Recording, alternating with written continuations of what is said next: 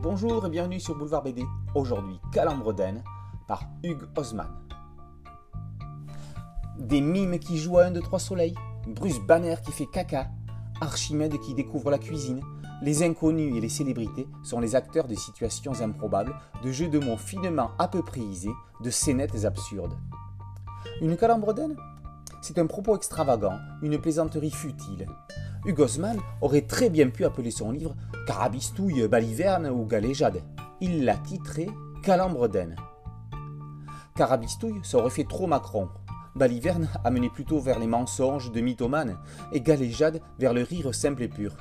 Calambre le mot a le mérite d'avoir l'éventail d'acception le plus large. Le dessin d'humour avec le strip est le code le plus complexe à réussir.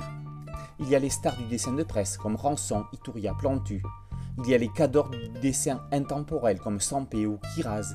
Et puis, il y a les chantres du nonsense, parmi lesquels Philippe Gueluc ou Gary Larson. Il faudra à cette dernière liste dorénavant compter sur Hugo Osman, dont l'humour se rapproche de celui de l'auteur de The Far Side. Petit aparté, depuis que les cinq albums publiés par Dupuis il y a une vingtaine d'années dans la collection au design le plus laid qui soit, feu la collection Humour Libre, aucun éditeur n'a retenté de traduire et publier le génial Gary Larson en français. Finalement, heureusement qu'on a eu Gozman. Pour retrouver la joie de vivre et rire à gorge déployée, le meilleur vaccin du moment, c'est Calambre du Gozman. Calambre par Hugo est paru aux éditions La Surprise du Chef.